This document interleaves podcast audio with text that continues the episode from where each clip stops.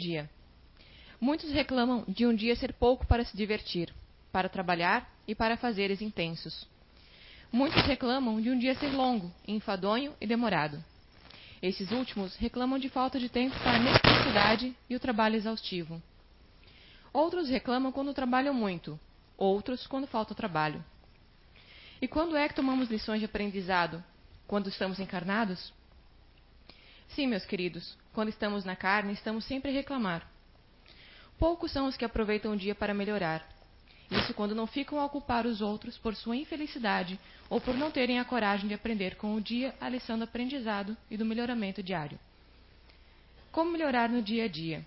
Ao amanhecer, lembra-te que tens uma nova oportunidade de consertar o dia de ontem e aprender no dia de hoje, melhorando o dia de amanhã. Ao levantar, agradece ao Pai Maior e, ao final da jornada do dia, eleva o pensamento ao alto. E mesmo cansado ou abatido, lembra-te que estás começando e que é apenas um dia. Cria o hábito da prece diária, em pequeninas doses de reflexão, combatendo o condicionamento do homem de ontem que insiste em retornar, aprisionando os pensamentos do negativismo implacável que gera o pessimismo e o desânimo. Meus queridos, o dia é a oportunidade bendita onde o sol dissipa as sombras de nossas mazelas e a chuva lava as sujeiras do nosso egoísmo. Melhorar no dia a dia é travar o combate, primeiro com os maus hábitos que se tornem viciações mentais, que impedem o equilíbrio, no qual te brindará com o melhoramento de cada dia. Renova-te e inicia no dia de hoje. Não esperes para amanhã o que podes e deves iniciar hoje, melhorando ontem e crescendo amanhã. Psicografia recebida pelo médium Zé Araújo na reunião mediúnica da CEIU em 9 de novembro de 2007.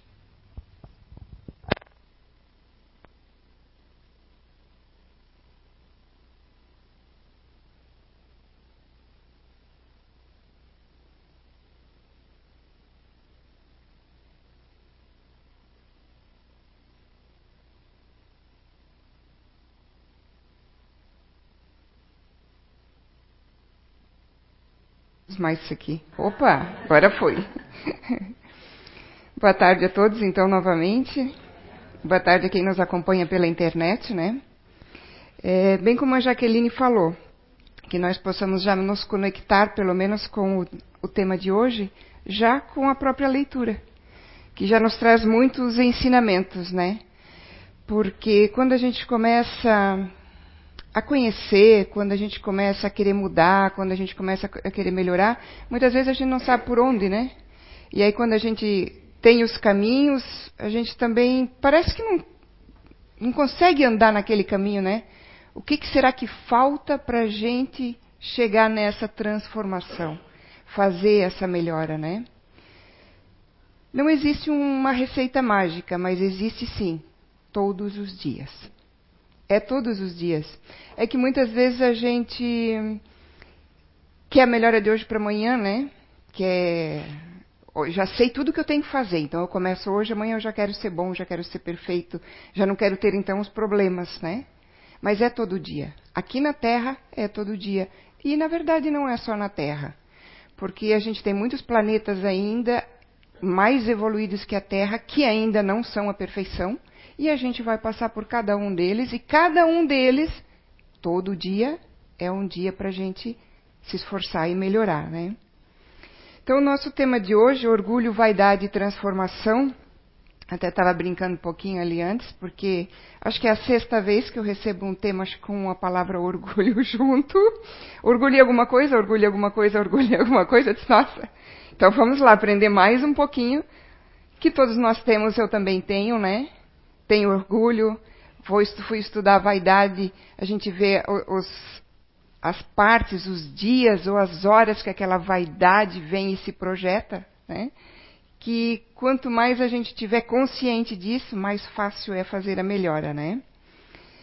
Orgulho é uma palavra que muito já se falou também em temas, em leituras, vocês devem ler, inclusive romances, em textos, em palestras, em em cursos, né? E orgulho é uma palavrinha danada porque, na verdade, ela tem uma conotação tanto positiva quanto negativa, né? Porque se eu disser que eu me orgulho da Jaqueline, eu estou, na verdade, fazendo um elogio, né? Porque é, ela fez alguma coisa boa, mas se eu disser que ela é orgulhosa, eu já estou tendo uma conotação negativa aqui. Né? E no livro Obras Póstumas de Allan Kardec, ele traz que o orgulho ele nasce de um sentimento natural, que é o instinto de conservação. Então nós já nascemos com orgulho, que é um dos instintos. Mas, nossa, será que Deus faria algo tão ruim colocando em nós algo que iria para o mal? Não, Deus é perfeito. Deus colocou o instinto, esse instinto de conservação em nós, porque senão a humanidade não vingaria. Se lá nos primórdios, quando nós nem éramos chamados ainda de ser humano, eh, se nós não tivéssemos esse instinto de preservação, de conservação, nós não, eh, não nos preocuparíamos se morreríamos. Então, a espécie humana não perpetuaria. Então, é necessário, como outros instintos que nós também trazemos junto em nosso nascimento. A questão não é o instinto em si, a questão é o que o homem faz com esse instinto. Né? Que no próprio livro Obras Póstumas diz que ah, a causa do orgulho, quando ele se torna mal, quando ele se torna pernicioso em nossa vida, está na crença que nós temos, no caso que o homem tem, da nossa superioridade individual. Se nós estamos, vamos analisar um pouco, se nós estamos num planeta de prova e expiações que nem o próprio planeta não é superior, por que, que nós, encarnados aqui, seríamos superiores? É achar muito, né? O próprio Chico Xavier não se achava que era o nosso grande exemplo. Imagina como que nós estamos com o orgulho exacerbado de achar realmente que nós temos essa superioridade, né? O orgulho é uma palavra que vem do catalão, orgu, né? E uma definição simples que a gente pode dizer é que é uma característica de que tem quem tem um conceito exagerado de si mesmo. Eu sou melhor, eu sou o único, eu posso, eu consigo, eu faço, eu sou mais inteligente, né? E vaidade é uma palavra que se origina do latim vanus, que, que a primeira tradução dela já quer dizer vazio. Vazio, firmado sobre uma aparência ilusória. Uma, né, uma definição é um cuidado exagerado de si mesmo, mas com o objetivo de atrair uh, um elogio de outras pessoas, de um terceiro. Então, o orgulho eu me acho muito, mas a vaidade vem um pouquinho mais. Eu me acho muito e eu quero que os outros vejam que eu sou muito, né? Uma grande definição que eu achei enquanto eu pesquisava vem do poeta português Fernando Pessoa. Ele diz o seguinte: o orgulho é a consciência, certa ou errada, do nosso próprio mérito. E a vaidade é a consciência, certa ou errada, da evidência do nosso mérito para com os outros. E a vaidade é muito perigosa, porque é, é, é pela vaidade que os espíritos que não nos querem bem, que não precisam ser necessariamente obsessores, ou nossos obsessores de coisas que a gente tenha feito errado, por exemplo, que não gostem da gente, podem ser obsessores da doutrina espírita, que não querem que a gente melhore, não querem que o mundo cresça, não querem que as pessoas melhorem e que o mundo melhore, que a terra melhore, né? É sutilmente pela vaidade que ele começa a nos pegar e começa a vir já dentro das famílias, dos lares, começa a vir as brigas, os problemas, né? É, é, um quer ser melhor do que o outro, um quer saber mais do que o outro. A gente esquece o respeito, nesse momento a gente esquece a humildade tanto que a gente tem que praticar, né? Tanto o orgulho quanto a vaidade, eles nos afastam da autocrítica e da reflexão. Nós não conseguimos nos observar, nós não conseguimos nos refletir, refletir sobre os nossos atos, sobre as nossas atitudes, e aí a gente não consegue perceber os nossos erros. Aí a gente não consegue mudar também. Se eu não consigo me perceber e eu não consigo me analisar, como é que eu vou alterar algo em mim? E é interessante porque muitas vezes a gente começa a fazer a reflexão de Santo Agostinho, né? Se analisar todo final de dia, ver o que, que eu fiz errado hoje, o que eu podia ter feito pelo menos um pouco melhor, né? O que, que eu posso fazer melhor amanhã, ou se eu posso resolver alguma coisa que eu ainda deixei pendente hoje, né? Mas quando a gente começa a fazer essa reflexão, a gente começa a perceber muitos erros. Se a gente fizer uma verdadeira reflexão, a gente vai ver que todo dia a gente tem alguma coisinha que a gente poderia ter feito melhor. Ou não precisava ter feito daquela forma. Ou não precisava ter falado daquela forma. E aí, o que, que a gente faz? Em vez de amanhã vou fazer melhor. Não. A gente começa, vem, bate o orgulho do erro e a gente começa. Ah, não, mas espera é, hoje aconteceu isso e isso comigo e aquele outro. Não, mas veja bem, minha vida é tão sofrida. Não, mas olha, ele também fez tal. Ou seja, as justificativas que vêm junto com orgulho. De não admitir. Eu posso até me reflexionar, eu posso até me observar e chegar às conclusões. Só que ali é outro passo, é eu aceitar essas conclusões que eu chego admitir ela. E o outro passo é o que eu fazer com essas minhas conclusões. Não justificar. Porque aí estamos ali, ó. O orgulho está aí, porque é o que eu estou representando. A vaidade está aí. O que, que o outro está vendo de mim. O que, que eu estou representando para o outro, né? E como é que eu vou fazer? Como é que eu faço essa transformação? Ou essa é, essa nossa reforma íntima ou essa nossa reforma moral, que de orgulho e vaidade tanto já se falou, tanto a gente ouviu, né? Mas como é que eu. Então, é, eu pensei assim, quando eu estava montando a palestra, e não ficar muito falando sobre orgulho, porque eu acho que já foi falado bastante. E se a gente se analisar, a gente vai começar a perceber aonde nós estamos errando, aonde nós temos que modificar. Né? Trazer, então, é, eu pensei em trazer o que fazer, trabalhar mais a parte da transformação. O que eu posso fazer, então, realmente, para me transformar e para melhorar no dia a dia. Nós tínhamos, eu não sei se a gente tem ainda o um livro aqui do, é, do engenheiro é, e palestrante espírita Ney Piet Pérez, que vai estar aqui no fórum novamente conosco esse ano, chamado Manual Prática do Espírita. Mas ele pode ser chamado também manual prático do cristão, manual prático do homem de bem, né? Que se a gente ler esse livro com bastante atenção, a gente vai achar todas as soluções dos nossos problemas lá. É só colocar aquilo ali em prática, né? Com relação ao orgulho, né? Quando a gente perceber na gente um amor próprio muito acentuado, que é quando a gente se sente contrariado por pequenos motivos a me sentir contrariado. Por quê? Porque a pessoa foi contra mim. Ela não aceitou a minha opinião, ou ela não aceitou a minha ideia, ou eu tinha dito que ia ser feito assim e não vai ser feito dessa maneira. Pequenas contrariações, porque as grandes a gente já percebe. Pequenas coisinhas, quando a gente não tiver legal, já vamos nos analisar. O que, que aconteceu em seguida, atrás, um pouquinho depois? Ou um, no começo da manhã, ou no meio da manhã, ou no dia de ontem, que hoje eu não estou bem. Pode ser um sinal que o orgulho está pegando porque eu fui contrariada com pequeninas coisas às vezes, né? Outro que ele coloca, outra questão que ele, eu não trouxe tudo, tá, gente? Eu trouxe só uma ou outra questão para a gente aqui pensar, analisar. Quando reage explosivamente a quaisquer observações. Por quê? Por que, que veio aquilo dentro de mim? Aquela vontade de brigar, de dizer que não, de falar mais alto. Porque a pessoa foi contra a minha ideia, contra a minha opinião, contra o que eu estou dizendo e a minha imagem. Como é que fica agora a minha imagem? Necessidade de ser o centro das, das atenções. Às vezes eu estou falando e alguém começa a falar e eu, hum, era minha vez de falar. Sou eu que estou falando.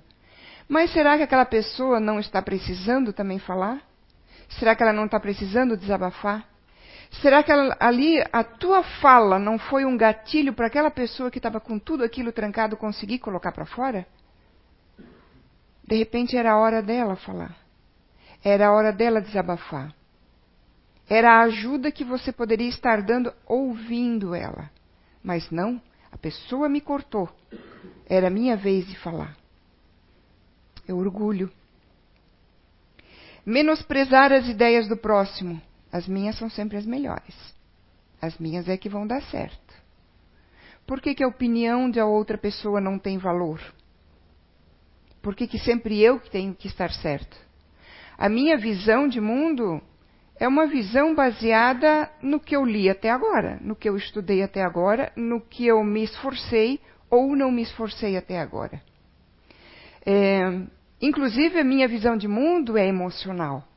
Para quem lê os livros da casa e estuda, nós sabe que nós trabalhamos com grupos de inteligência. Só a minha visão é, de mundo, eu até estava comentando que nós temos aqui, nós temos aqui uma visão de mundo racional hoje, uma visão de mundo ativa e uma visão de mundo emocional. Então, só isso, mesmo que a gente tivesse a mesma bagagem, nós iríamos ver e entender o mundo de forma diferente. E na Terra, todos nós vamos ver e entender de maneira diferente. Porque aqui ainda é um planeta de provas e expiações. E nós temos muito que aprender.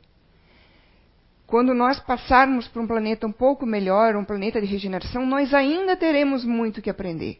Então nós estamos só engatinhando.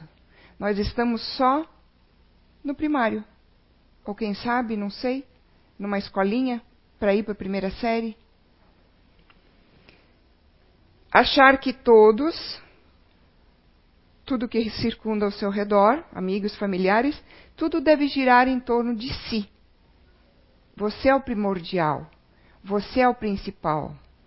Quando você fica doente, tudo gira em torno de si. E quando o outro da sua casa é, está doente, continua girando em cima de você ou em torno de você. Porque aí a minha doença é maior. Não, meu problema é maior. Empatia para com os outros, humildade para perceber que você não é sempre, ou não deveria ser nunca, a última bolachinha do pacote nós deveríamos ser, de repente, a primeira, aquela que vai, que busca, que ajuda, que começa ou que puxa a fila para ajudar os outros, para fazer pelos outros, para fazer a nossa, a nossa mudança. Muitas vezes, ou na verdade a maioria das vezes, a nossa mudança não acontece porque a gente começa a nossa mudança pelo outro. Não, mas espera, eu fiz determinado curso já lá na casa, eu assisto palestra, como é que o meu marido não muda? Não, mas seu marido não tem que mudar. Seu marido não está fazendo curso. Seu marido não está assistindo palestras. Seu marido não tem o conhecimento que você tem na doutrina espírita. É você que tem que mudar. Aquele que não é capaz de governar a si mesmo não será capaz de governar os outros. E governar aqui não tem nada a ver com política. Se você não consegue se modificar, se você não consegue se melhorar, você não pode cobrar isso dos outros. E quando você conseguir, eu conseguir me melhorar, quando eu conseguir me modificar, com certeza, quando eu estiver nesse ponto, o meu pensamento vai ser: não posso cobrar dos outros. Se Jesus não cobra, deixa cada um no seu tempo fazer a sua reforma, fazer o seu melhoramento, por que, que nós achamos que somos maior que ele e temos o direito de cobrar? Ele nos deu, as diretrizes, ele nos deu as ajudas, ele nos mostrou os caminhos. Cada um vai pegar o que quiser dali. Quando eu vou numa feira, eu posso pegar laranja, banana e maçã, mas você pode pegar cebola, tomate. Cada um vai pegar o que lhe for melhor naquele dia, ou o que ele tiver de necessidade naquele dia.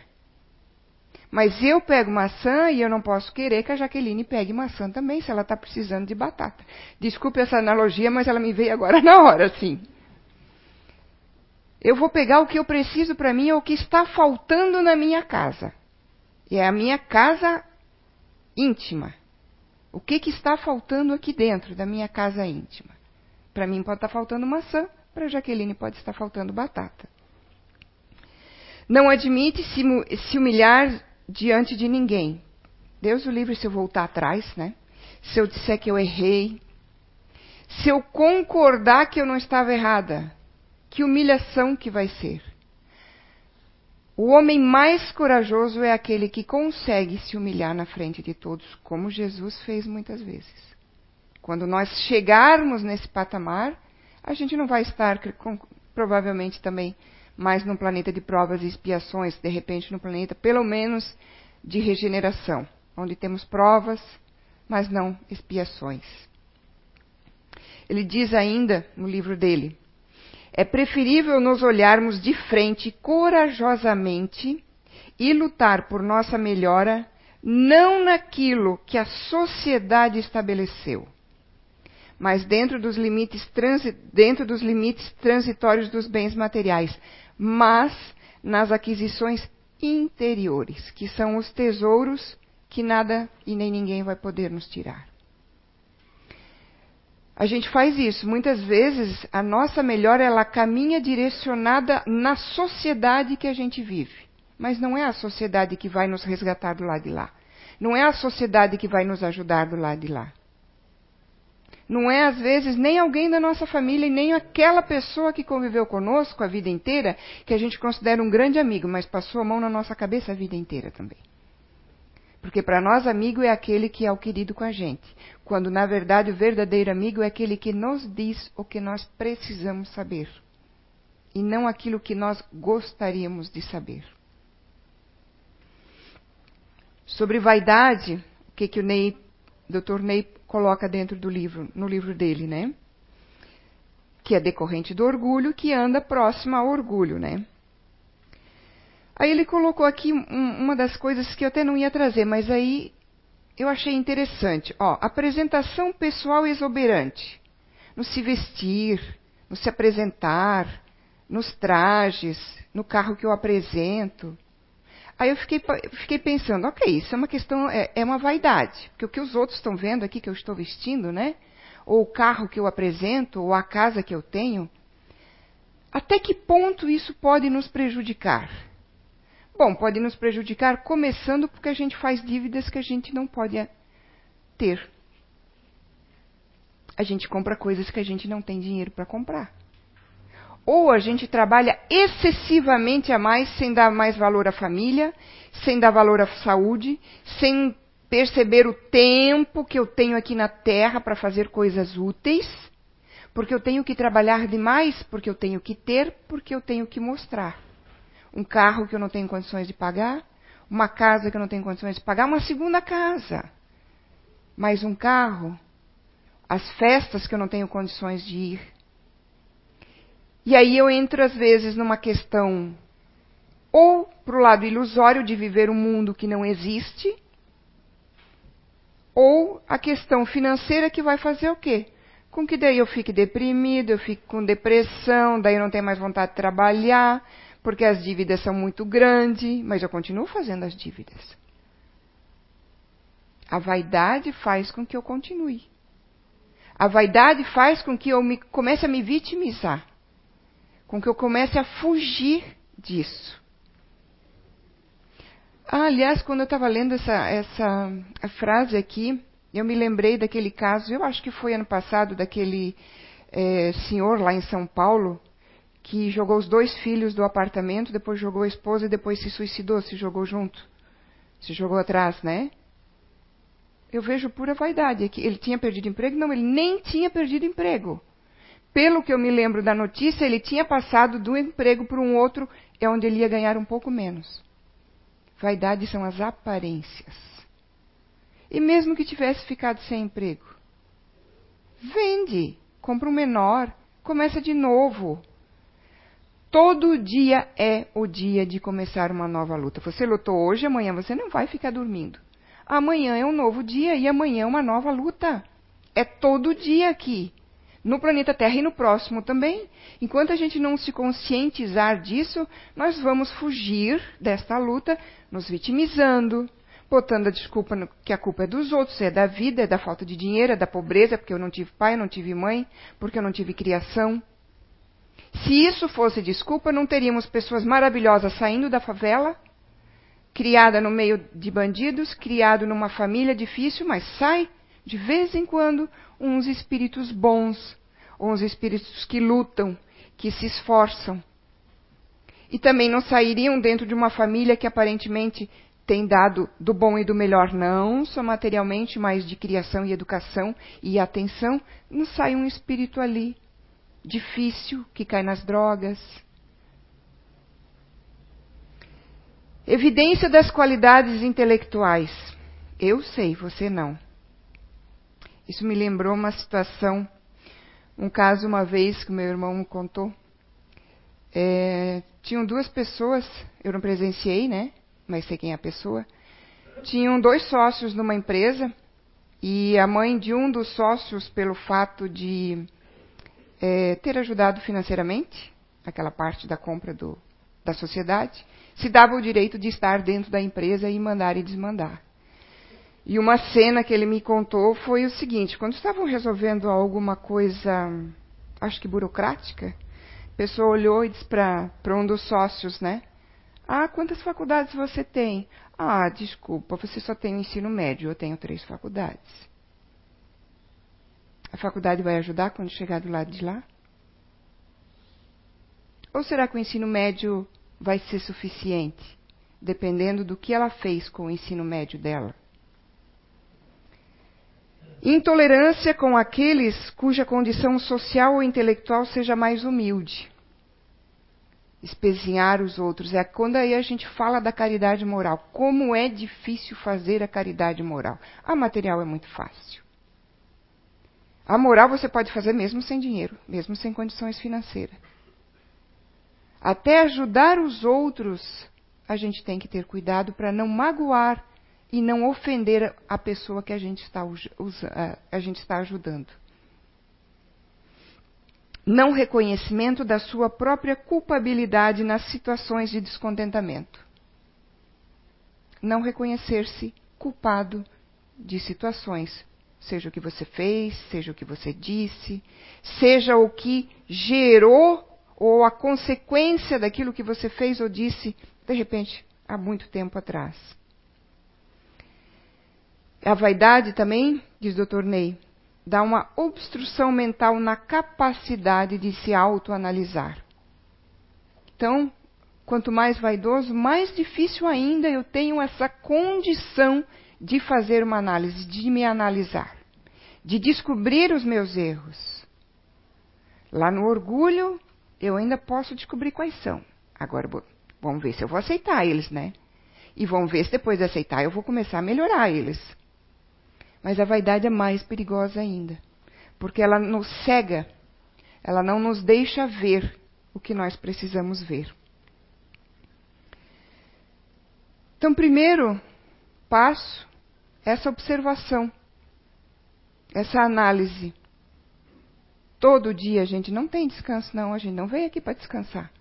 A gente a gente veio para trabalhar, a gente veio para se educar, para se curar, já que a, a Terra também é um hospital, além de uma escola, né? A nossa transformação, ela é pessoal. Ela é sua, ela é minha. A minha transformação, ela é minha. Ela não depende do meu pai, ela não depende da minha mãe. Na verdade, ela não depende nem do que eu estudo ou não estudo. As palestras ajudam, o que eu leio ajuda, o que eu estudo ajuda, mas eu tenho que fazer a minha transformação. Eu posso pegar tudo isso e deixar guardado. Todo esse conhecimento, todo esse estudo, todo esse ensinamento, eu posso deixar guardado. Ninguém vai botar isso em prática por mim. Quem tem que fazer a transformação sou eu. Não percamos tempo achando culpados. Quando a gente chegar do lado de lá, a gente vai ver tudo que a gente fez, inclusive em vidas passadas, a gente vai ver que culpados somos nós mesmos. Então não percamos tempo. É intransferível. Como eu estava falando, ninguém vai fazer isso por nós, nem hoje, nem amanhã, nem nunca. Nem nessa encarnação, nem na próxima. É só eu que tenho que resolver o meu espírito, as minhas pendências. Necessária. Ela é necessária e eu botei mais adiante obrigatória. Queira você ou não queira. Queira começar hoje, ou queira começar só amanhã, ou queira começar na encarnação seguinte, mas ela é necessária, porque o planeta também passa por essa transformação. Ela é obrigatória, você pode escolher quando começar, só que pega muito a questão do necessária. Se mais pessoas resolverem se melhorar e o planeta conseguir se regenerar, aqui você não pode reencarnar mais. Porque você está num nível energético, de conhecimento e de moral diferente. Então você não pode ficar nesse planeta como aconteceu no planeta Capela. É um livro muito bom para a gente entender isso, Os Exilados de Capela. Acho que a gente tem na biblioteca, quem quiser pegar para ler. Que era um planeta já desenvolvido, é, em desenvolvimento, melhorando, onde, tinha, onde se tinha muito conhecimento, muita parte intelectual, e já estava sendo elevada moralmente também. Só que alguns resolveram não elevar essa parte. E aí eles reencarnam num planeta inferior chamado Terra. Que é onde a gente tem os antepassados, onde a gente tem as pirâmides, onde a gente tem aquele conhecimento que não existe quase hoje em dia. Porque eles intelectualmente já estavam muito mais adiantados. E eles trouxeram esse conhecimento aqui e para ajudar a humanidade a melhorar, a evoluir, e enquanto eles estavam fazendo isso, eles estavam resgatando aquela parte moral que eles não quiseram resgatar antes. Então, é obrigatório. Você pode escolher quando você quiser começar. Mas ela vai ser necessária. Ela é necessária. E ela é contínua. Ou seja, nós não vamos parar hoje, nós não vamos parar amanhã, nós não vamos parar nesta encarnação, nem se a gente mudar de planeta, ela também não vai parar. Porque os planetas e o universo continua constantemente em melhoramento. Se a gente quiser ficar para trás, vai ser uma opção nossa. Né? Então é difícil.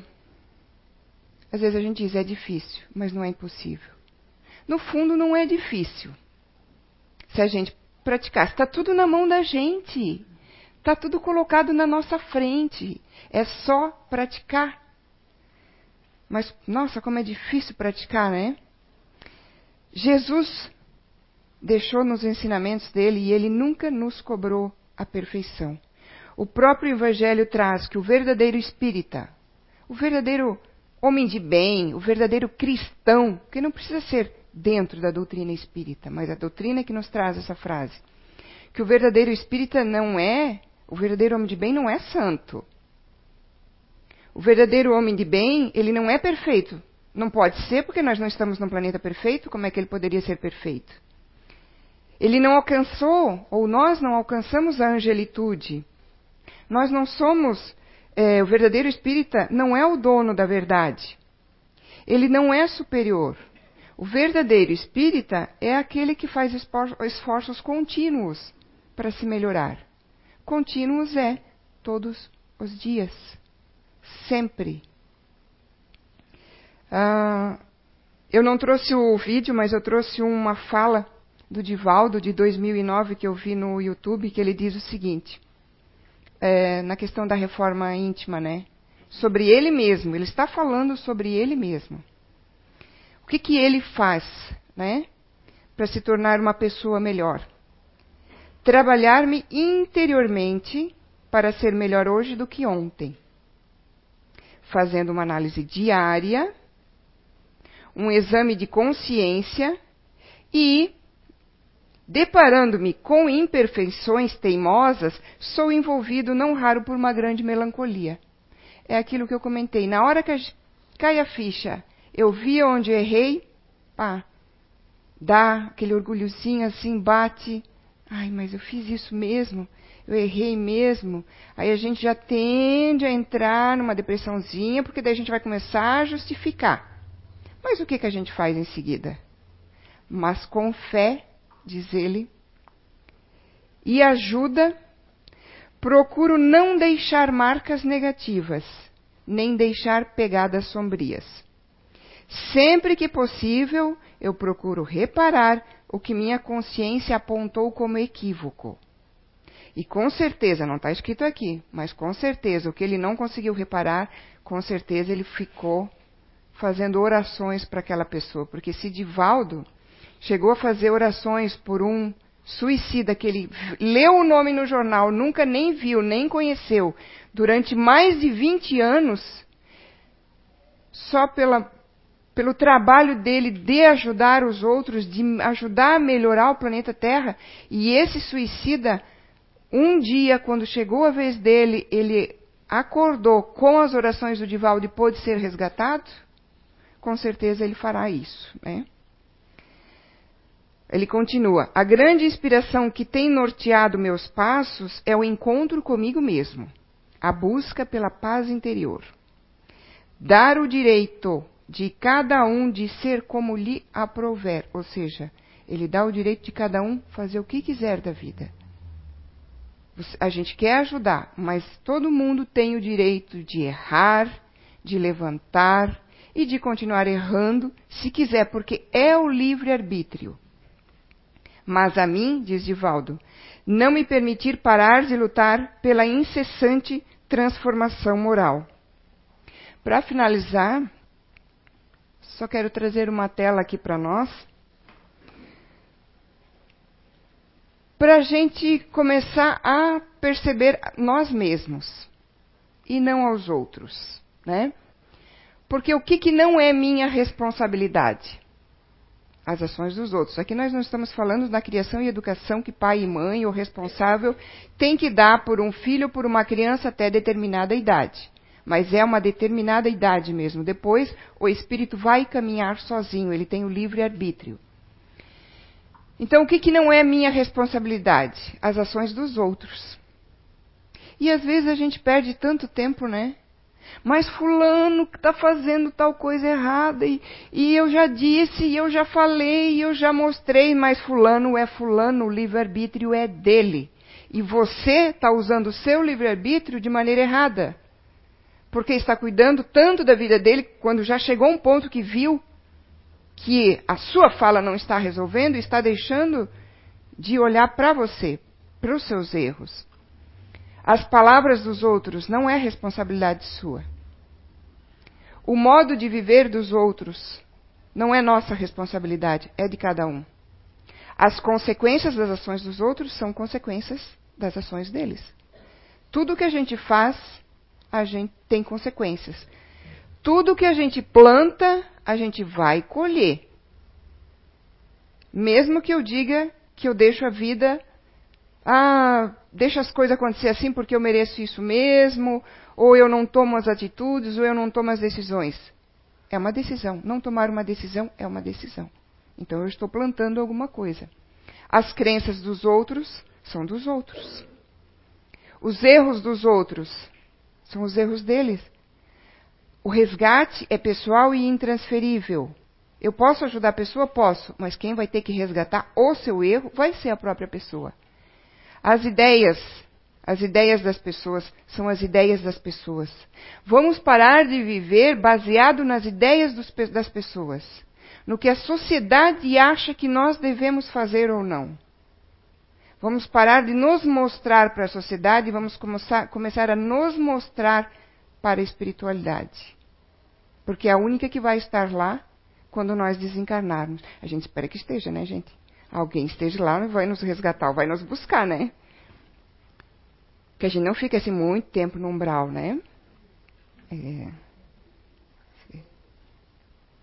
Isso é minha responsabilidade. Minhas palavras é minha responsabilidade. Tudo que sai daqui tem uma consequência. Inclusive, agora me lembrei de, uma, de um romance que eu li há muitos anos atrás, que lá contava a história de uma, uma romancista que, enquanto viva, ela escreveu uns livros, escreveu uns romances, a princípios nada assim muito é, perigoso ou não tendencioso para coisas ruins, mas uma pessoa encarnada tinha lido o livro dela, tinha tido uma ideia diabólica e tinha matado uma pessoa com a história que leu naquele livro. E a pessoa que desencarnou, o espírito que desencarnou, começou, descobriu isso, percebeu isso e começou a maldizer é, essa, essa pessoa que tinha escrito, esse espírito que tinha escrito esse livro. É, então, de uma atitude aparentemente inocente, aparentemente inconsciente, ela teve um resgate para fazer. Não foi uma palavra, foi uma escrita. Mas tudo o que nós fizermos tem consequências. Minhas palavras, principalmente. A gente sabe que quando a gente começa a nossa transformação, chega um determinado tempo que a gente até consegue segurar a palavra, mas o pensamento ainda está aqui. Ele veio. Ok. Mas resolva esse pensamento com você. O primordial é segurar a palavra, porque depois de dita não tem mais como voltar atrás. Minha conduta, minha conduta pode gerar coisas para o futuro de coisas boas e coisas ruins. Também pode influenciar a vida de muita gente, para o bom e para o mal. Aliás, a gente sempre diz: quer mudar a sua família? Quer mudar as pessoas ao seu redor? Comece mudando você mesmo, porque a gente muda os outros pelo nosso exemplo de mudança. Minhas ações, tudo que eu fizer, minha ação já, é, já estou plantando a semente. Vai ter o, a colheita. O que, que eu quero colher depende do que eu estou plantando. Meu esforço, a falta de esforço será cobrada, sim. A demora no meu, na minha transformação é uma opção sua, é uma opção minha? É. Quero deixar só para a próxima encarnação? Ok. Mas você está sujeito às consequências disso também. É uma decisão sua, é uma ação sua. Você não quis se esforçar agora, vai se esforçar em dobro na próxima. Meus erros, isso sim é responsabilidade minha. Procurar, como diz Divaldo, reparar todos. E o que eu não conseguir mais reparar, a oração é sempre bem-vinda, é sempre uma ajuda minhas ideias, até minhas, minha ideia ali de escrever um romance, né? Escrever um livro. Qual é a consequência que vai ter ali? Palavra dita não tem mais volta. E palavra escrita, pior ainda, né? Porque como é que isso vai ser interpretado? Como é que às vezes eu vou escrever um livro ah, dizendo uma coisa que eu não estudei direito e depois lá na frente está errado? E tantas pessoas foram atrás daquilo que eu coloquei no livro as consequências das minhas ações. Isso sim é minha responsabilidade. Então, só vou deixar duas frases para a gente pensar, de Gandhi também, que ele disse: Seja a mudança que você quer para o mundo. A gente não pode cobrar dos outros, nós temos que cobrar de nós. Nós só podemos cobrar de nós. Nós não temos o direito de cobrar dos, dos outros. E nós temos o dever de cobrar de nós. E ele também diz: existem dois dias do ano que nós não podemos fazer nada: o dia de ontem e o dia de amanhã. Então é hoje. A nossa transformação ela é diária e ela começa cada vez que nós abrirmos os olhos e continua, na verdade, quando nós estamos dormindo, porque o espírito não dorme, né? Mas o nosso corpo físico, o nosso, nossa, é, nosso racional, nosso emocional, nosso ativo que nós podemos colocar em prática é quando a gente abre os olhos. Então, todo dia eu posso fazer um novo dia. E vamos deixar a vaidade de lado e quando a gente descobrir nossos pequenos erros, vamos ter fé, como disse Tivaldo, e vamos atrás reparar. Nós não somos perfeitos e nós não vamos ser perfeitos. E nem queiramos, porque isso daí é pura vaidade. Obrigada pela atenção de vocês.